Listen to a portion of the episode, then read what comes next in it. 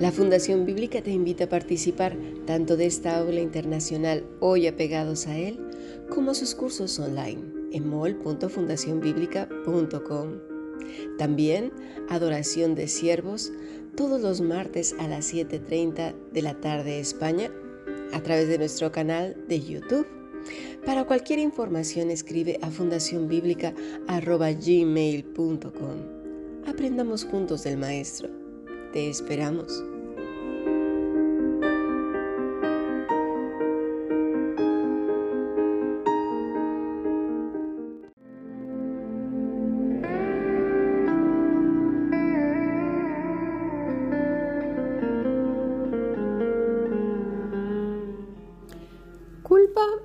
O remordimiento. Hay un dicho que dice, la verdad no peca, pero incomoda. Nuestro texto de hoy es Lucas capítulo 9 versículo 7. Herodes el tetrarca oyó de todas las cosas que hacía Jesús y estaba perplejo porque decían algunos, Juan ha resucitado de los muertos, otros, Elías ha aparecido y otros, algún profeta de los antiguos ha resucitado. Y dijo Herodes, a Juan yo le hice decapitar ¿Quién pues es este de quien oigo tales cosas? Y procuraba verle. Si nos quedamos solamente con este texto, no sabemos exactamente qué podía pasar más en la cabecita de este hombre. Pero no solamente de él, ¿eh? Aquí hay muchísimo más que aprender. Mateo y Marcos se encargan de decirnos qué estaba ocurriendo y por qué Juan el Bautista había muerto a manos de él. Porque aquí hay varios actores y penosamente, ¿sabes una cosa? A veces, y más de muchas, lamentablemente somos protagonistas tanto de Herodes como de Herodías y muy, muy, muy poquitas como Juan el Bautista. Tristemente así es. La pregunta aquí es, ¿qué es lo que sentía Herodes? ¿Culpa o remordimiento? Mira, te voy a decir en castellano qué quiere decir culpa. La culpa es un mecanismo en el que a partir de un acto u omisión realizamos un juicio moral de nuestra conducta, incluso de nuestros pensamientos, y dictaminamos que hemos cometido un error y deberíamos de tener un castigo. Bueno, si ese fuera el pensamiento de Herodes, quizás se hubiera arrepentido, ¿no crees? Bueno, Vamos a analizar un poquito más. Ahora, ¿qué es el, remordimiento? Bueno, el remordimiento es una emoción angustiosa experimentada por una persona, mira, que se arrepiente de acciones que ha realizado en el pasado y que considera vergonzosas, dañinas o incorrectas. El remordimiento está estrechamente relacionado con la culpa y el resentimiento autodirigido a que no te sabías estas cosas. Bueno, si lo sabías, qué bueno.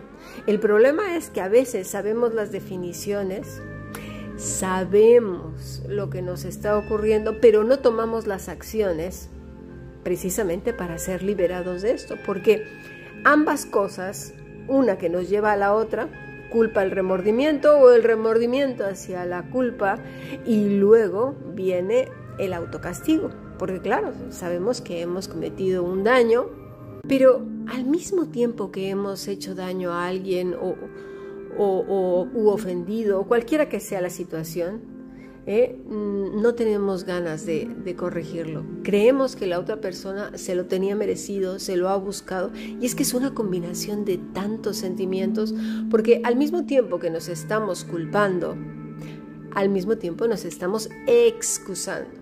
¿Por qué?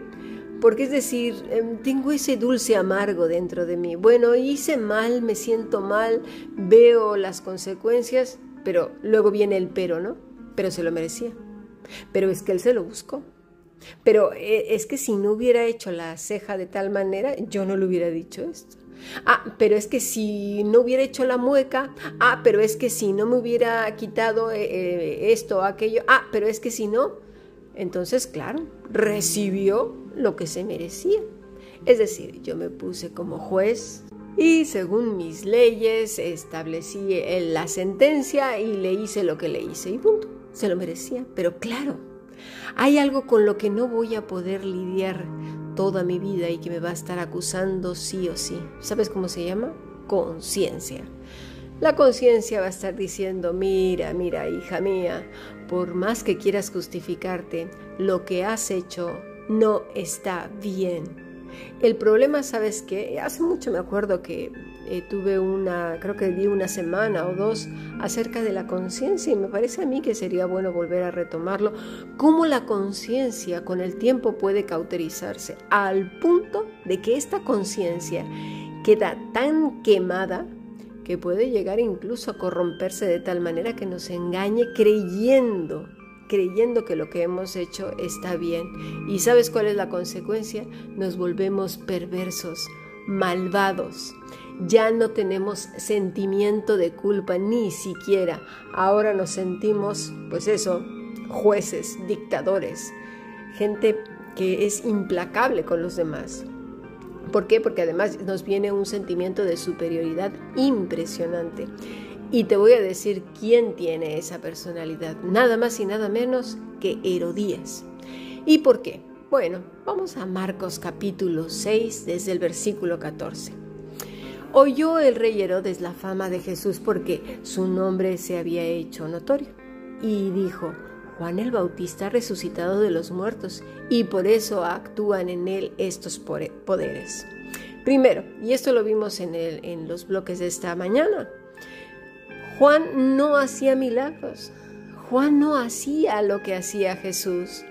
Pero claro, la culpa y el remordimiento te hacen exagerar una situación, ver cosas que no existieron y exagerarlas. En este caso, sabían que todo eso, por ejemplo en el caso de Herodes, se iban a voltear contra él y, y haber dicho, ahora sí la que me va a caer, el miedo, y ese es otro aspecto de la culpa, el resentimiento, la falta de arrepentimiento y el autocastigo. El pensar que todo se te va a devolver o que, o, que alguien te viene pisando los talones. Ves ahora sí fantasmas donde no hay y empiezas a pensar que la gente te quiere atacar y todo porque traes una deuda pendiente que además no estás dispuesto a pagar. ¿Por qué? Pues porque conlleva muchas cosas que son pérdida más que ganancia. Sí, en el caso de Herodes iba a perder muchísimo. Vamos a ver qué pasó. Dice en el versículo 15, eh, eh, otros decían es Elías y otros decían es un profeta o alguno de los profetas. Al oír esto, Herodes dijo, este es Juan el que yo decapité que ha resucitado de los muertos. Ya empezaba a tener miedo. Haber dicho, ahora sí, la que se me viene encima. Porque, claro, cuando le corté la cabeza, pues mira, me, libré de él, pero ahora que es un fantasma, ¿qué voy a hacer? Porque ha resucitado y ahora conmigo que lo mate dos veces. ¿Quién es este? Mira, uno de los problemas que a la larga trae la culpa el resentimiento, el autocastigo, eh, la falta de perdón, la falta de arrepentimiento, son problemas de salud mental. ¿Por qué? Porque empiezas a elucubrar, a pensar mal de otros, que a lo mejor ni siquiera tiene nada en contra tuya, pero se hace la ley del espejo. Veo en otros la maldad que yo tengo, es decir, veo una persona con cosillas que se parecen a las mías y las transformo en mi propia maldad, pero ahora que se me revierte hacia mí. Es un juego en la mente un poco extraño, pero la mayoría de las personas que traen mucha culpa, mucho resentimiento, mucho autocastigo, que se están justificando y justificando e intentando callar la conciencia, tienen esa particularidad de imaginar cosas donde no hay. ¿Por qué? Porque la demás gente dice, oye, no, no es cierto, no te dijo eso. Oye, yo no vi eso. Pero claro, aquí está otro detalle. Si comparten tu misma sentimiento, la misma culpa o parecida o, mismo tipo de personalidad, pues al contrario, le va a echar más leña al fuego, que muchas veces eso pasa con los chismes, las contiendas, los boicots, complots y rumores y demás cosas. Por eso la escritura nos insta muchísimo a vigilar todas estas cosas. Pero lo primero el arrepentimiento. Lo primero, la conciencia de nosotros mismos, no de los demás, de nuestros pasos. Es decir, regresar sobre nuestros pasos y en dónde, exactamente en qué parte de tu vida te quedaste, me quedé. En aquel momento en donde yo no perdoné. En aquel momento donde yo infringí algún daño a alguien en, ese momento en donde ya no me voy a justificar, me voy a ser responsable de lo que yo hice, de lo que la otra persona hizo, yo no puedo responsabilizarme. Mira, te voy a poner un ejemplo. Haz de cuenta que tú tienes un brazo lastimado y tienes un gran moretón ahí, pero bien fuerte. Viene alguien y sin querer te dice, hola, ¿cómo estás? Y pam, te toma del brazo y dices, ¡au! Pero que me has dado fortísimo, ¡ay, ay, ay, qué dolor! Y dice la persona, pero ¿yo qué te he hecho? Aquí la pregunta es, ¿quién es la persona lastimada? ¿El que te ha hecho daño o el que tiene el moretón? El que tiene el moretón, por supuesto, la otra persona simplemente vino y quizás aplicó más o menos fuerza, pero ya está. El que tiene el daño eres tú. No sé si me explico. Las personas nos tomamos las cosas según los daños que tenemos y que no están reparados, no están arreglados. No nos interesa resolvernos porque a veces nos volvemos dependientes de la culpa, del remordimiento, de la lástima y autocompasión que creemos que generamos en los demás, que ya están hasta el copete de estar escuchándonos cuánto sufrimos, el daño que nos han hecho, porque además siempre el daño viene de afuera, nosotros no. Cuando si nos miráramos en el espejo nos daríamos cuenta de que muchos de esos moretones no han sido reparados y no nos interesa tampoco porque creemos que llamamos la atención de los demás con esos moretones para que nos digan, oh, no, como los héroes de guerra. Ay, mira cuántas heridas porque ha ido en la batalla luchando por la nación. Sí, pero ya al rato ya eso cansa, ¿eh? Hay gente que lo único que sabe hacer es quejarse y es acordarse de cuán malo fue fulano, perengano, lo que le hizo la tía con la prima, la prima con el tío y que hicieron y venga, va. y mira, para irlo muy lejos, estas fiestas que van a suceder este fin de año, casi siempre las familias después en la sobremesa la mayoría, yo no estoy diciendo que todos, es para criticar a toda la familia. Y que si el abuelo tuvo eh, la casa y más las catedrales, o las, digo la catedral y las capillas, que me, me refiero a las mujeres, y que si tuvo un hijo misterioso, una hija misteriosa, y que no sé qué, y que luego la tía con él y que se fueron y que se fugaron y que me hicieron, que luego ya no me volvieron a hablar y que le di contestó a fulanita así, que le pegó al primo y el primo le dio un piquete de ojos y el otro le pinchó este, la oreja y que no sé cuánto, pero ¿te acuerdas de aquella vez? Y que no sé qué. Y bueno, ahí es un destrozadero. Gente resentida alimentándose unos a otros. Y sabes una cosa, esto hacía Herodías. Este es el tercer personaje. Una mujer que ya tenía la conciencia achicharrada, si así se puede llamar. Mira, una particularidad es que Juan, Juan el Bautista, te fijas que en nuestro texto, y te voy a pedir, bueno, a lo largo de la semana lo vamos a estar estudiando, ¿eh? Juan no le dice nada a ella. A quien llama al arrepentimiento es a Herodes. Pero a ella, esa mujer, ya no tenía remedio. ¿Sabes que hay personas así? Que no les interesa arrepentirse, se justifican a sí mismos, lo único que quieren es su propio bienestar. Todo el tiempo justifican sus actitudes. Ellos siempre tienen la razón. Y además, a sus ojos son buenos, a sus ojos bueno, los demás son malos, ellos son buenos. A sus ojos hacen lo correcto, lo que les beneficia y les beneficia a otros, porque lo único que tienen es su dedo señalándose a sí mismos para decir que son los mejores, no para criticarse, eso sí que no. Se tienen a sí mismos en un pedestal.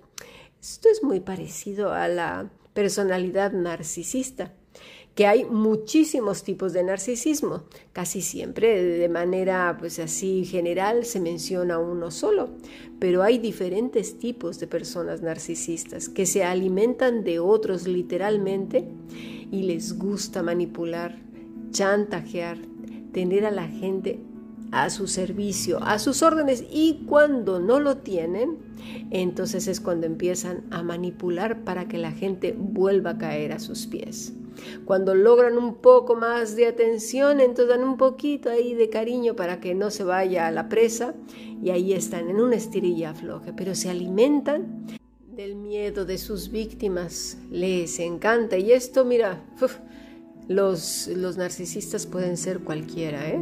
Cualquiera. Y en lo personal creo que son de las personas más peligrosas de las que te puedes rodear porque un narcisista nunca, nunca Nunca, pero nunca se va a arrepentir. No hay remedio. Nunca han pedido perdón ni van a pedir perdón. No tienen la necesidad de pedir perdón. ¿Por qué? Pues porque ellos sienten que están bien, están seguros, su conciencia ya está achicharrada. No hay manera de que sientan que han hecho algo malo. Por el contrario, si se les confronta, ¿sabes qué pasa? Lo mismo que le pasó a Herodías. Vamos a leerlo. Nos vamos al versículo 18. Porque Juan decía a Herodes, eh, fíjate, a Herodes, no te es lícito tener la mujer de tu hermano. Pero Herodías, mira, le acechaba y deseaba matarle y no podía. Esta mujer ni siquiera sentía, pero ni por asomo, ni compasión, ni piedad, ni nada. ¿Por qué? Porque ella sentía que estaba bien, de que se iba a arrepentir. De nada. Además a ella le iba de maravilla. Venía de un palacio a otro y ahora pues mira, estoy de, maravilla, me gusta este, mi marido tenía las orejas muy largas y la nariz estaba horrorosa. A mí ese hombre no me gustaba, tenía los pelos tiesos. Mira, este está mejor, ¿no? Porque además con una mujer tan vacía como esta, pues solo veía por sus propios intereses, lo que a ella le gustaba o obtenía sus preferencias. Seguramente por amor no estaba, eso me garantizado. Las personas narcisistas no aman, quieren. Amar es diferente. El querer es más eh, cuestiones egoístas que el amor. ¿eh? Pero bueno, aquí tenemos esta personalidad narcisista que lo único que le interesa es ella, nada más. Ni Herodes y mucho menos Juan, ¿eh? por supuesto que no. Pero luego, versículo 20, porque Herodes temía a Juan, sabiendo que era varón justo y santo, y le guardaba a salvo. Mira, hay veces que la culpa llega a un punto en donde si no tienes cuidado, das pasos para atrás y ya no das el último que te falta, que es el arrepentimiento. El arrepentimiento, sin duda alguna, requiere de muchos ingredientes. No nada más es decir, me arrepiento y ya está. O, llorar y hacer un drama y un panchazo ahí que, bueno, en Hollywood se queda corto, ahí bien. No, el arrepentimiento, y, y Dios lo puede saber, yo no, ¿eh? ni nadie tampoco, porque la verdad hay gente que actúa maravillosamente bien y puede engañar a cualquiera, ¿eh? El arrepentimiento realmente es cuando el corazón, uno, uno mismo, comprende desde lo profundo que ha cometido un daño. Un daño hacia uno mismo o hacia otros. Y que esa situación estuvo mal. Y mira, el primer arrepentimiento es hacia Dios. Cuando comprendes que tu situación delante de Dios, tu situación legal, es grave. ¿Por qué? Porque no has amado, no hemos amado a Dios como Dios establece, no como a mí se me da la gana. Bueno, ahora resulta que a veces decimos yo amo a esta persona a mi manera, ¿no? Y le das unos trancazos de aquellos, mira tú qué graciosa. El arrepentimiento es estar consciente de que no hemos hecho las cosas como se debe, como lo ha establecido Dios. Para eso tenemos las escrituras, ¿no? Para eso tenemos la vida de nuestro Señor Jesucristo. Simplemente comparando, ¿no? Cuando tú vas, por ejemplo, a la frutería y dices voy a comprar unas manzanas, tú las ves ahí en el, en el mueble donde estén, en la cesta donde las tengan, y, a lo mejor, mira que son mañosísimos los fruteros a veces, y ponen las manzanas del lado donde están súper bonitas. Pero una persona que sabe comprar se va a poner unos guantes, ¿verdad? Y va a darle la vuelta a la manzana, la va a mirar bien de todos los lados y a veces hasta la golpeas un poquito para saber qué tan madura está. Bueno, pues igual voy a comparar mi vida, mi vida con la de Cristo. Cristo es el fruto más maravilloso y precioso que hay. Así que yo voy a tomar mi vida y le voy a dar todas esas vueltecitas para ver si se parece tanto a la del Señor, pero para poder hacer esa comparación yo necesito conocer a Cristo. ¿Y cómo voy a conocer a Cristo? A través de las escrituras. Bueno, pues ya tenemos entonces a esta narcisista, mira, excelente, una malvada mujer que no iba a arrepentirse nunca porque Juan sabía que esta era una narcisista de primera clase. Pero sin embargo, tenemos a Herodes Herodes, quien sí había visto la bondad y la santidad de Juan, pero sabes una cosa, tenía un gravísimo problema. Amaba más sus caminos, amaba más su posición política que al mismo Señor. Lo que se le estaba pidiendo era demasiado. Y sabes una cosa, dar marcha atrás al camino que hemos caminado a veces no nos gusta, porque eso requiere modificar muchos patrones, tantos patrones que requiere movimiento. Mira, te voy a decir una cosa, la grasa busca siempre dónde moverse donde no la molesten, zonas que no ejercitamos mucho. Por ejemplo, en las mujeres es en la zona dorsocervical, se llama almohadilla dorsocervical, es como si fuera una pequeña joroba. ¿No te has fijado? Es porque ahí la grasa empieza a buscar dónde ubicarse precisamente porque no quiere que la molesten. Y ahí pues con un poco de ejercicio de hombros, de brazos, se va corrigiendo. Otro es la zona donde está el coxis. Mujeres que antes tenían glúteo, de repente empieza a desaparecer, pero no es que desaparezca, es que la grasa se ha ubicado precisamente en la zona lumbar y específicamente en donde está un poquito más arriba del coxis. Ahí está ubicada esa grasa que no está dispuesta a moverse porque ahí le encanta, ahí no la van a molestar. Y bueno, luego están pues las caderas y de ahí ya empiezan a, a ver más ubicación de la grasa, lo que son por, ahí, por aquí por las costillas. La grasa es como si pensara, por así decirlo, y busca un lugar donde no la molesten.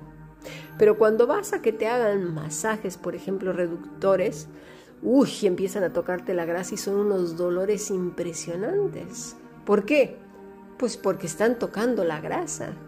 Y dices, madre del amor hermoso, yo ya no vengo a los masajes estos porque, porque no, no, no, es un dolor insoportable, yo no quiero, no puedo, ya, no quiero nada, me quedo con mi gordura. Bueno, vamos a poner ese ejemplo. Cuando el Señor nos dice a través de la escritura que tenemos que modificar ciertos patrones, ahí es cuando decimos no. Es decir, bueno, Señor, yo ya te dije que, que, me quites esta manera de responder tan furibunda. A mí nada más me tocan la mecha un poquito y yo ya estoy insultando, me estoy ahí peleando con todo mundo. Pero claro, esperamos que Dios venga y nos ponga un tapón en la boca. Yo no sé, no, sé, de verdad hay veces que yo no entiendo a las personas qué es lo que esperan de Dios. Por un lado les encanta el libre albedrío porque, digámoslo así, hacen lo que se les da la gana, pero eso sí, cuando les viene el problema encima por una vida desordenada, por una boca que no tiene control, entonces, ay Señor, tú tienes la culpa. Yo ya te lo dije. Me debiste haber puesto, eh, no sé, un masking tape. Mejor deberíamos de tener más cuidado con lo que decimos. Porque sabes qué? Estamos haciendo culpable a Dios de nuestros pecados. Mira nada más qué graciosos. Criticamos a Adán y nosotros hacemos lo mismo. Pero eso es pereza. Eso es no querer abandonar nuestros caminos. La disciplina comienza con un paso. Con un paso. ¿Sabes cuál es el paso? La justicia. ¡Ay, qué dices! Sí, la justicia. La justicia quiere decir la que dice aquí, ¿eh? ¿eh? de Juan el Bautista, justo y santo. Estas eran las dos palabras que se mencionan aquí. La palabra para justo es dikaios, que quiere decir inocente. ¿A ah, qué suena bonito, verdad? Inocente. Y luego, santo. Ese es el primer paso, la inocencia. Y luego, santo, que quiere decir sin culpa. Entonces, fíjate bien, te lo voy a poner fácil y no soy yo, ¿eh? pero para que se entienda mejor. Vamos a practicar la justicia y la santidad. Es decir, inocente, que es lo primero, ya lo tenemos en mente, y sin culpa. Inocente y sin culpa, inocente y sin culpa. Ok, muy bien. Me levanto en la mañana. Buenos días, Señor. Gracias por este día. Me estás dando la oportunidad de amanecer Hoy, Señor, voy a ser inocente. Hoy voy a ser inocente delante de ti en todas las cosas. Y terminaré el día sin culpa. Inocente y sin culpa. Es decir, inocente que está diciendo que soy una persona íntegra, sin culpa, santa, santidad, integridad, santidad, integridad, santidad, y en todas las cosas estaré consciente de lo que voy a hacer. Y paso segundo, para ser sin culpa e inocente, perdonaré. Perdonaré a mis padres, perdonaré a la gente que ha hecho daño, perdonaré a mí mismo y pediré perdón por lo que he hecho. Pero principalmente estaré reconciliada contigo, Señor necesito reconciliarme contigo para poder iniciar este día inocente y sin culpa. Santidad, integridad, integridad, santidad, un pasito, un pasito. Hoy lo vimos cuánto mide un paso. En una mujer, 65, una zancada. Y en un hombre, en un hombre, setenta y tantos centímetros. No puedes dar más. Así que un pasito, un pasito y un pasito. Santidad, integridad, integridad, santidad. Cuando termine el día, habremos practicado estar sin culpa e inocentes. Practiquemos lo que te parece. Sigamos aprendiendo. Bendiciones.